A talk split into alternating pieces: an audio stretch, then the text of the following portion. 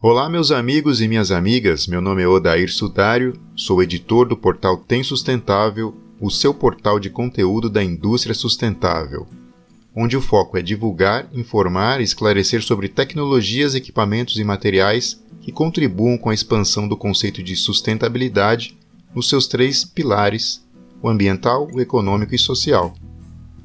Dando sequência ao nosso Tem Podcast Sustentável, com a série de entrevistas com representantes de diversos setores ligados à questão sustentável, trazemos hoje Luiz Eduardo Costa, natural de Campo Grande, formado em arquitetura e urbanismo. Foi professor universitário por oito anos e vice-presidente do CREA, Conselho Regional de Engenharia e Agronomia de Mato Grosso do Sul. Também foi diretor da Federação Nacional dos Arquitetos e atualmente é o presidente do CAL de Mato Grosso do Sul, Conselho de Arquitetura e Urbanismo. Ocupa também a função de secretário de Meio Ambiente e Gestão Urbana da cidade de Campo Grande. Agradecemos desde já a sua disponibilidade para estar conosco hoje aqui, nos trazendo sua experiência em duas frentes tão importantes e relevantes para o nosso público, Luiz. A sua visão de arquiteto e de gestor urbano, em uma cidade que é referência nacional em tratamento de resíduos de construção. Seja muito bem-vindo. Bom, primeiro, em primeiro lugar, bom, quero agradecer o espaço, agradecer a oportunidade da gente poder falar sobre um tema que é específico, mas é, de certa forma atende e atinge as muitas pessoas. Bem, Luiz, então para começar, eu queria saber de você, que, que é arquiteto e é presidente do CAL, é, qual o papel da arquitetura e do arquiteto numa cidade sustentável? E também se no Brasil é um segmento viável, na sua opinião, a arquitetura sustentável? Arquitetura e urbanismo, se você for sair agora, olhar para o lado, você vai estar dentro de uma arquitetura, seja você dentro de um, de um prédio, se você sair fora da, desse prédio, você vai ver ainda urbanismo, né? vai ver ali a situação toda dessa. Tudo isso é, faz parte de arquitetura urbanismo, quer dizer, e tem tudo, está em tudo. E por isso a nossa grande responsabilidade. Né? A arquitetura ela precisa ser planejada desde o que, da forma que vai ser construída, as suas condicionantes projetuais de fazer um prédio num, ambiente, seja qual for, qual for ele, mas a sua metodologia. Né? Que método, qual é a forma que eu vou construir, que resíduo eu vou deixar dessa construção, qual é a eficiência desse prédio. Você tem que fazer um prédio que ele pode ser ocupado por outra forma é, de possibilidades diferentes de ocupação, né? Então, então a arquitetura hoje você pode pode perceber que na DIN alemã, né, que é o tipo a BNT nossa é, nacional, ela coloca justamente isso: qual, qual o tempo de permanência desse edifício, de ocupação e eficiência de ocupação num período muito grande 10 anos, 20 anos, 15 anos, e assim vai. Né? São coisas que são perenes. Né? E a arquitetura ela tenta fazer isso. Mas o método construtivo é muito importante. Você, é, você entende que assim toda obra convencional tem uma quantidade de resíduo muito grande que ela acaba produzindo, né? Ela acaba impactando na cidade o que ela não consegue fazer de gestão daquilo que está restando, é o resto, seja madeira de uma forma, seja o concreto que não foi utilizado, enfim, tijolo quebrado, tudo isso impacta né, dentro do processo da construção. Ser sustentável é entender o método construtivo também. Né? E, e o Brasil é, se, se constrói de forma muito ainda rudimentar, tem muita essa gestão do resíduo, porque não é cobrado. Né? Nós não cobramos certo. isso. Né? Então, essa é uma situação importante. Eu vou dar um exemplo. Campo Grande é, conseguiu implantar em 2019, e a gente implantou a duras penas aqui, um, um setor que, que é da, por acaso da minha secretaria, que faz essa medição e controle de resíduo da construção civil. 99% das cidades brasileiras não fazem. não, tem, não faz é, gestão dos resíduos. E através de que ferramenta vocês conseguiram atingir esse nível é, de gestão de resíduos de construção aí em Campo Grande, Luiz? Todo, todo resíduo que é, que é feito dentro de uma, de uma, de uma obra, ele, ele tem que ter destino certo né, e local correto. Né? É, isso é através do CTR, que é um Certificado de Transporte de Resíduo da Construção. Né? Um CTR esse CTR, em todas as demais cidades, ela é em papel, ela é feita num bloquinho, né, que a pessoa pega de uma obra e leva para o destino final, que é um aterro, muitas das vezes nem credenciado é. Então não existe nenhuma gestão. Em Campo Grande é diferente. Nós fizemos um software, tá? esse software ele, ele faz a gestão de toda a cidade através de um CTR eletrônico. Então, para começar, quem está cadastrado na cidade com uma empresa regular, organizada na cidade, ele tem que, através de lei, ser credenciado nesse software, nesse local, nesse é, local de forma é, de web, né? E certo. fazer a organização do pedido. Quem vai pedir, pede através apenas de um portal, que é o um portal para pedido desse CTR, pedido desse certificado né, de um pedido de uma caçamba, uma simples caçamba. Nós fizemos em 2019 isso, a implementação começou em janeiro. Em janeiro, nós tínhamos 4.672 toneladas sendo geridas por esse processo, por esse, esse sistema. Nunca tivemos número, zero. Número nunca foi, nunca foi feito, zero de números.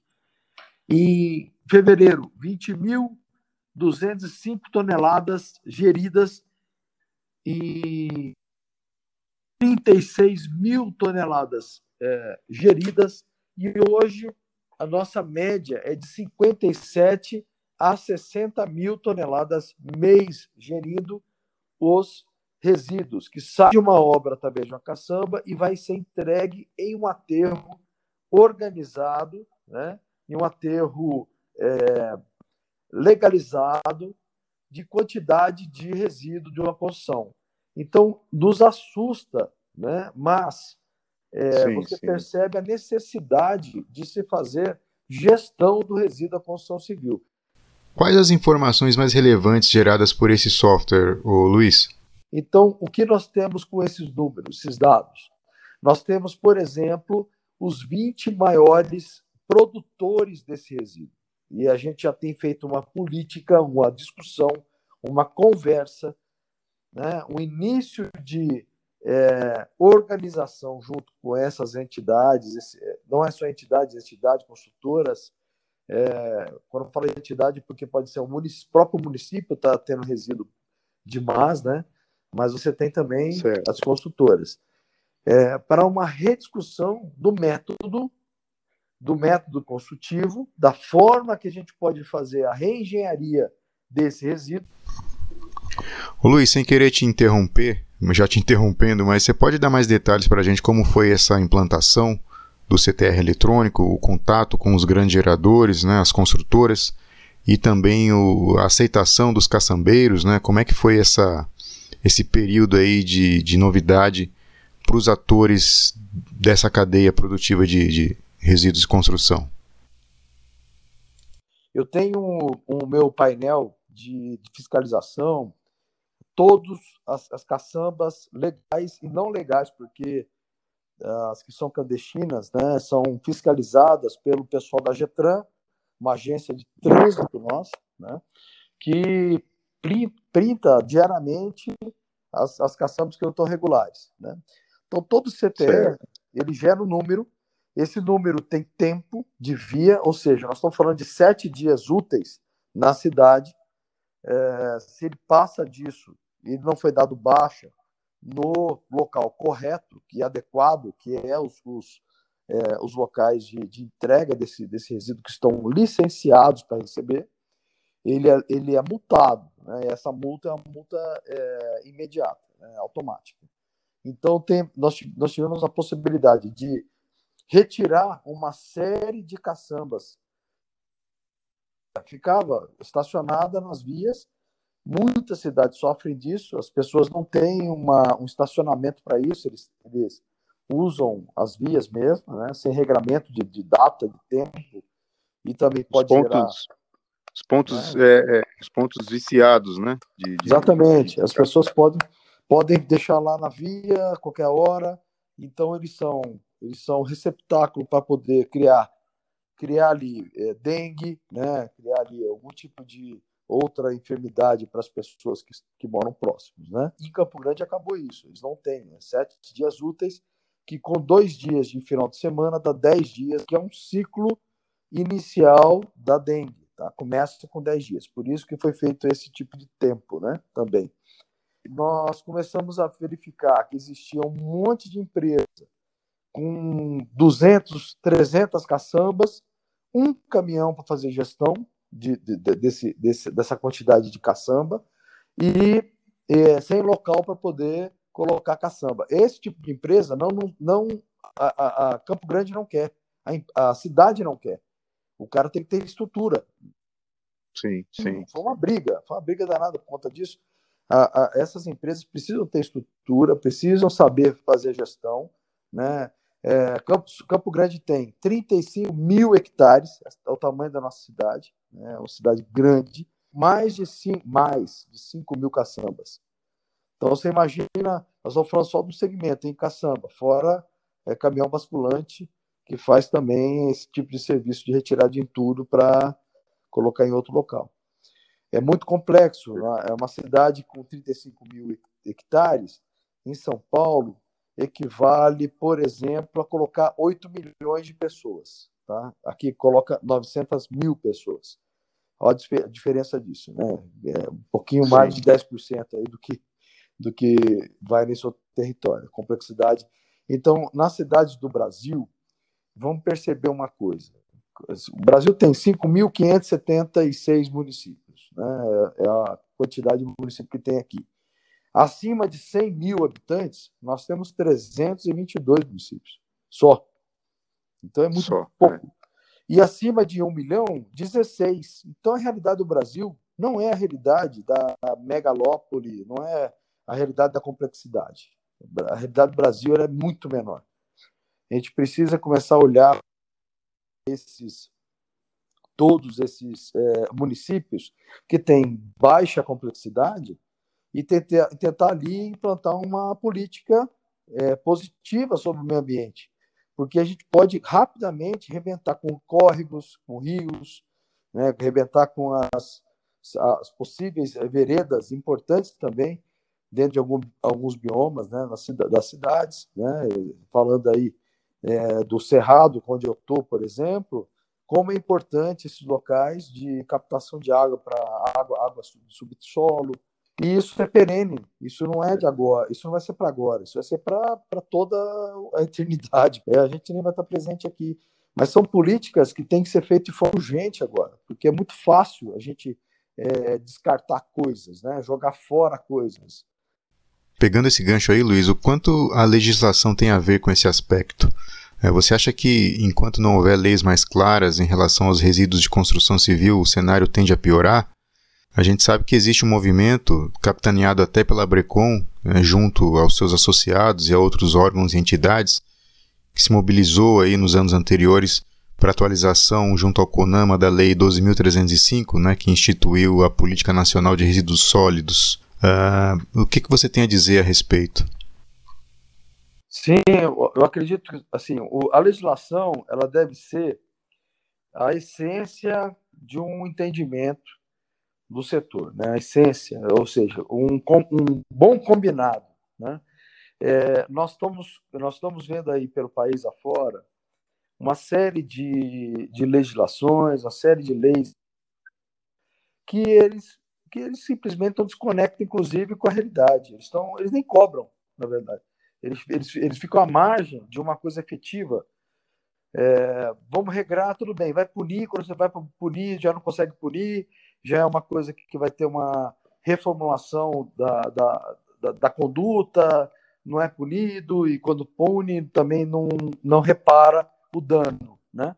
Então eu vejo que a gente Sim. precisa é, fazer um debate é, de, de, mudança cultural, que é mais complexa ainda, da tá? mudança comportamental, da forma que eu devo atuar na, no método de construir. Como é que vou, qual é o nosso método? Nosso método ele é muito danoso. E em locais que são mais frágeis, isso precisa ser corrigido imediatamente. Se for, é, for possível fazer um debate de ter uma legislação melhor posicionado nesses locais, nesse, nesse, nesse, na, na, é geográfico isso, na verdade. Né? E a gente precisa sim, sim. É, ter, um, sim, esse debate. É, nós temos uma coisa muito interessante no país, né? Nosso país. Nosso país é, forma muito engenheiro e muito arquiteto e urbanista, mas não forma muito técnicos de construção. Por exemplo, da Alemanha, tá? Nós temos a Alemanha, uhum. cada um engenheiro formado, ele deve ter 10 mil ou 13 mil é, técnicos né, de, de, da construção civil. Então, esse, esse, por exemplo, é um baita de um, de um índice interessante para a gente estudar. Como é que a gente não está formando? A gente não forma carpinteiro, não forma pedreiro, é eletricista, entendeu? Pessoas que estão dentro da construção civil, na cadeia da construção civil, fazedores, são feitos na base do suor, do, da, da, das lágrimas e do sangue, né? Não, não, é uma, não é uma cultura do país Sim. formar pessoas que vão fazer a engenharia, que vão construir, né? É, se aquele que executa a obra, que está na linha de frente, né? Ali naquele momento, se a pessoa tem a capacidade de discernimento, de fazer o que é certo, o que é correto ambientalmente, o processo sustentável ocorreria naturalmente. Infelizmente, no Brasil, essas profissões são diminuídas em valor. Né? Infelizmente, a pessoa que chega para trabalhar em um canteiro de obras é porque não restou nenhuma outra opção. É, é o que ela tem para se manter, né? manter o seu sustento. Como você falou, são formados a sangue, suor e lágrimas. Né?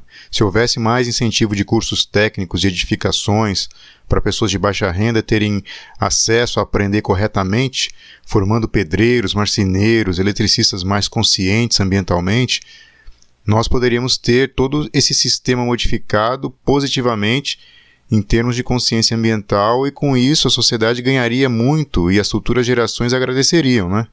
Exatamente, é isso aí que você está falando, exatamente, é nosso, nosso calcanhar de aqui.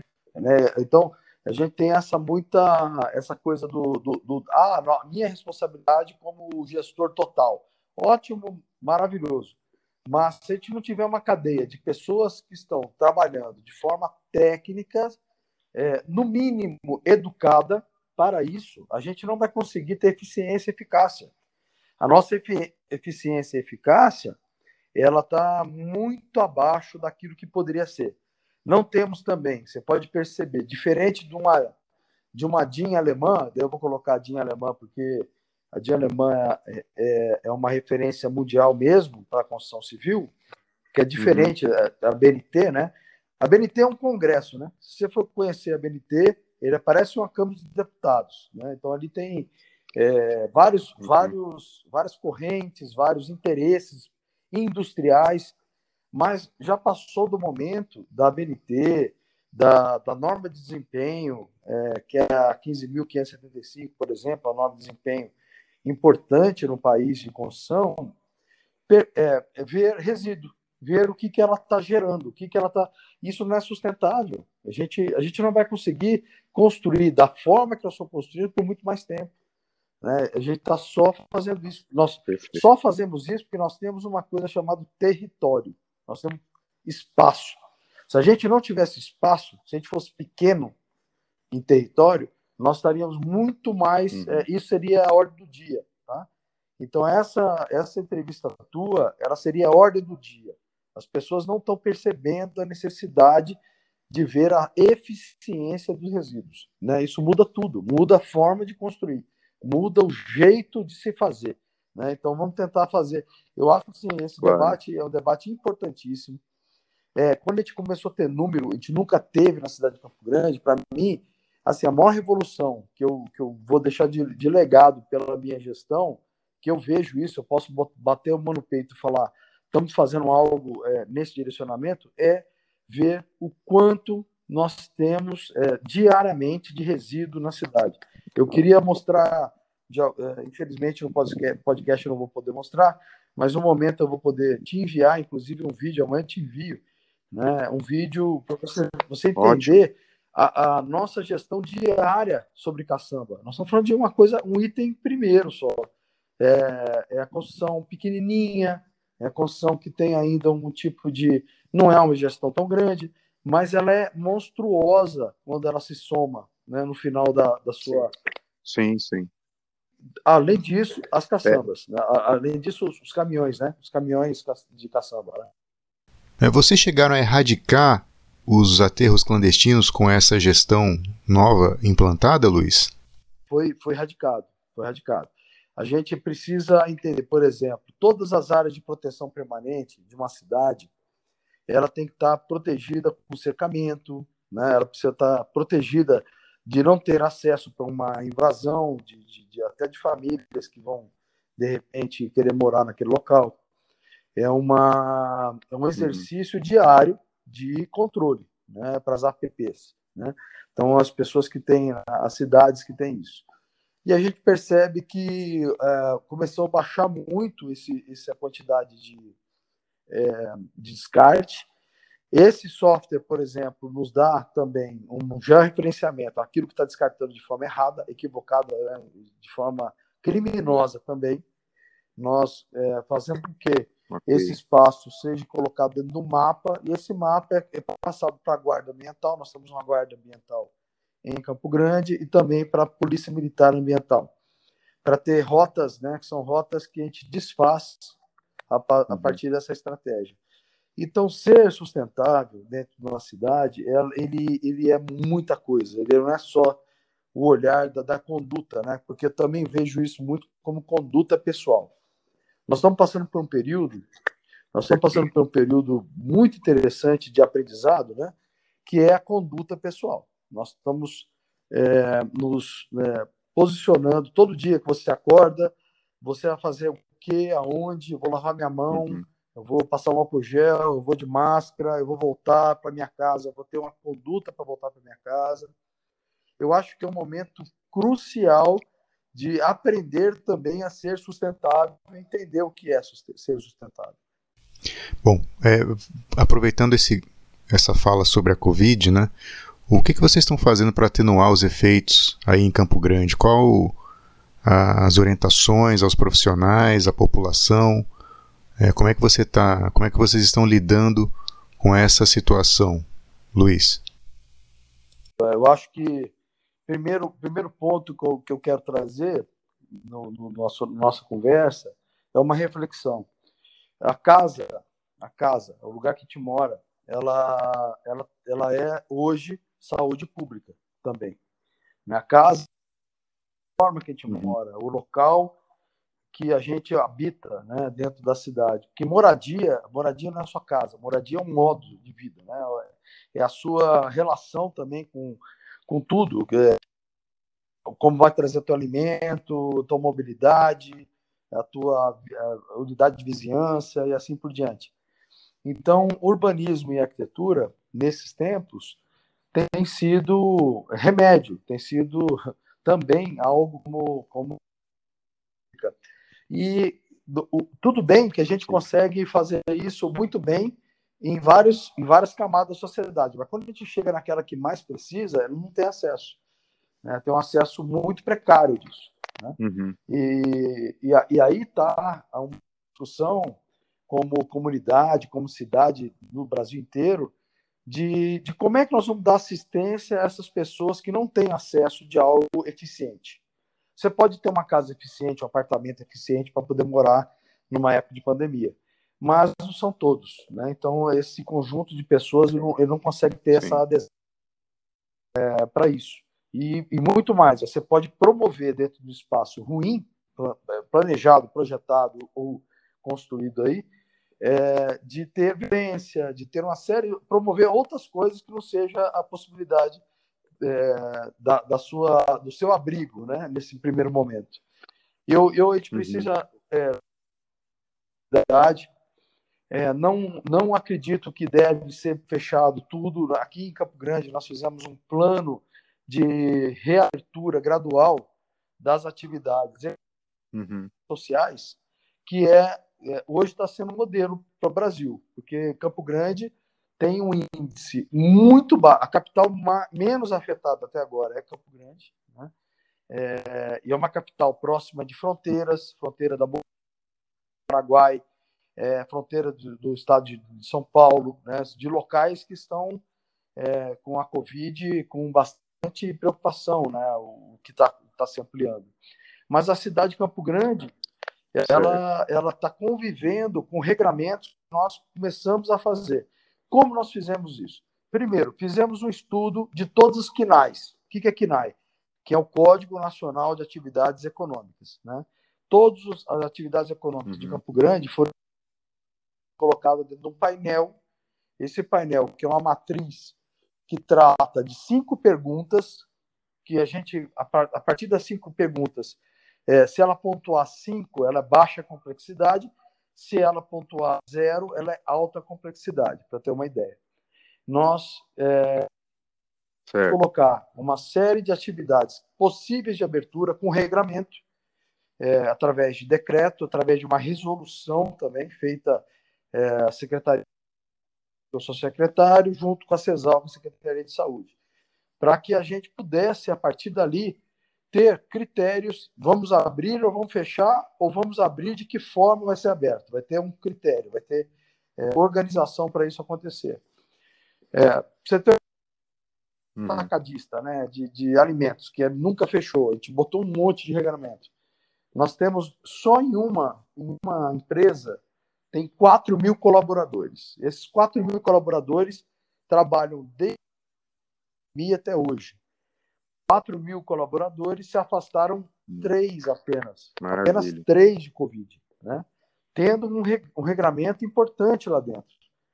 Como é que chega a pessoa, como é que ela é triada, que tipo de atividade interna, quantidade de pessoas que pode entrar dentro desses supermercados, hipermercados ou é, atacarejos, né, ou atacados. É, uma organização. Uhum. Então foi isso que nós fizemos que se baseia dentro da de uma da outra, todo mundo de máscara, todo mundo com a conduta de, de limpeza, é, limpeza redobrada e tudo mais. Você vê, é, é possível conviver com um momento tão, tão drástico que nós estamos passando, mas existe sim conduta que vai fazer a diferença. É, é isso que eu penso. Né? E está dando certo até agora. Certo. Então o impacto na economia local não foi tão acentuado assim como em outros lugares aí em Campo Grande. Você pode, pode Posso afirmar, isso? afirmar em alguns pontos. Ah, por exemplo, os restaurantes nunca fecharam, sempre, sempre teve aberto, com uma quantidade é, reduzida de pessoas. Mas é, as pessoas não estão uhum. indo, né?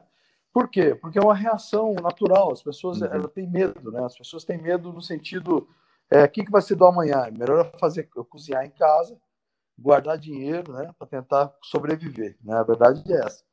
E, e, baixou muito o consumo, né, em restaurantes, por exemplo. Mas eles nunca fecharam aqui. Agora, é, supermercados é, aumentou a demanda, né? aumentou bastante a demanda. E isso está acontecendo, acho que nacionalmente mesmo. Tem visto aí, as pessoas têm procurado né, é, é, comprar comida, né? Não comprar roupa, por exemplo, é outra coisa uhum. que também vai ser um tempo para poder reaquecer o varejo, né? De, de, de, compra de roupa e tudo mais, né? Acho muito difícil, tá? Por enquanto. Como é que, como é que é a sua visão a respeito da retomada pós-pandemia, né? Por mais que a gente saiba que as coisas só voltarão mesmo ao normal quando houver uma descoberta da cura, da vacina, mas como é que será a retomada econômica aí na cidade e no país? Qual é a sua visão a respeito disso? Nós temos que ter um plano de retomada econômica. Ela precisa aparecer de alguma forma. É, temos algumas estratégias que vamos implementar que a gente percebe que é muito claro também. A questão da, da, do aquecimento da construção civil. De que forma? De forma de desburocratizar é, os empreendimentos dentro O ponto é esse. Por quê? Porque a cadeia da construção ela é tremenda, né? Uma, uma construção ela, ela explode para trás, né? A cadeia da, da, da construção explode para trás. Você uhum. tem muitas e muitas empresas e indústrias é, envolvidas na construção, cadeia do piso, energia, luminárias, móveis, é, concreto, areia, e assim vai. Tanta coisa, tanta coisa que mexe. Então, o primeiro ponto é isso. Acho que nós precisamos ter umas estratégias nas cidades para reaquecimento muito rápido da construção civil, que também emprega pessoas que não têm. Quando a pessoa não sabe fazer nada, ele vai ser servente. Na verdade, é essa. O que ele tem? Ele tem a força sim, de trabalho. Alguém sim. vai orientá-lo. Alguém vai fazer com que ele entenda e aprenda.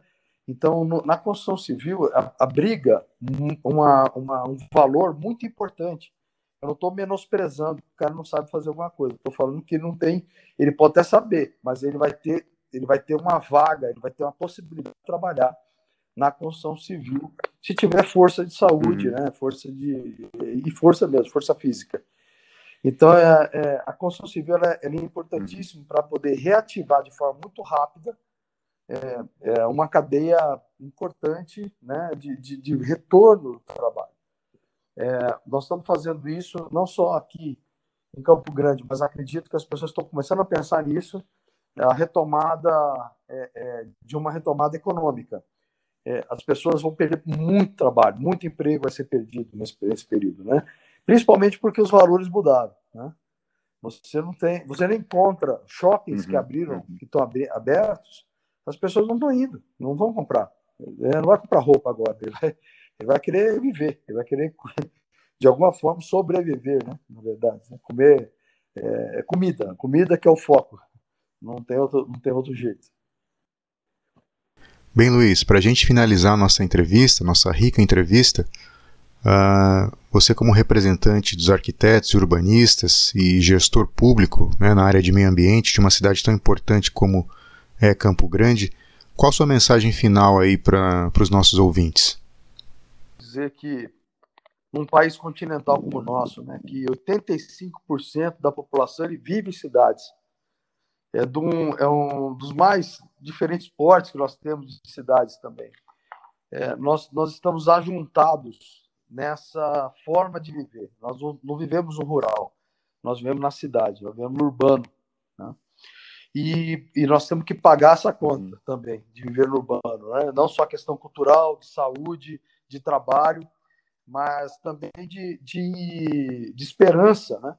que nós precisamos ter essa esperança. Nós, nós resolvemos ser assim, ser pessoas que procuram se ajuntar, né? procuram se juntar temos que ter essa responsabilidade de ter esse olhar fraterno para o outro, entendendo que passamos por um momento importante da nossa história, extremamente difícil, mas importante. De, nós temos que ter essa observação. Vamos observar isso, tentar crescer coletivamente de uma forma de, de convivência diferente. Nós temos que nos reinventar e para se reinventar precisa ter energia de todos conectados, né? e entendendo também que cada ação nossa vai lá no futuro ter o impacto. Né? Vamos olhar para isso. Essa cadeia de ações. Ser sustentável é entender toda a cadeia, né? entender tudo, todos os teus atos. Né? Então é isso que eu deixo para vocês aí, é, agradecendo o espaço, sabendo que a gente pode cada vez mais somar, né? Quanto mais a gente poder pensar junto, pensar no coletivo, a gente vai ter um objetivo melhor para frente. Obrigado. Ok, Luiz Eduardo, muito obrigado pela entrevista, pela aula aí de gestão pública de resíduos de construção. Foi bastante proveitoso, tenho certeza, para os nossos ouvintes, a tua experiência aí em Campo Grande e a tua visão sobre tudo que está acontecendo no país, todo, toda essa nossa temática sustentável. Muito obrigado. Bem, nós falamos aqui com Luiz Eduardo Costa, presidente do Conselho de Arquitetura e Urbanismo de Mato Grosso do Sul e também secretário de Meio Ambiente e Gestão Urbana de Campo Grande. Finalizamos aqui mais um episódio do nosso Tem Podcast Sustentável, agradecendo a sua audiência e pedindo para que você fique em casa e aproveite para ouvir os nossos podcasts pela sua plataforma preferida. Se não puder ficar em casa, ouça onde quiser, no carro, no ônibus, no trem, no metrô, respeitando sempre as regras de distanciamento. Acompanhe a gente nas redes sociais através do arroba Tem Sustentável. Esse foi Tem Podcast Sustentável primeiro programa de entrevistas voltado exclusivamente à indústria sustentável. Até a próxima semana. Grande abraço!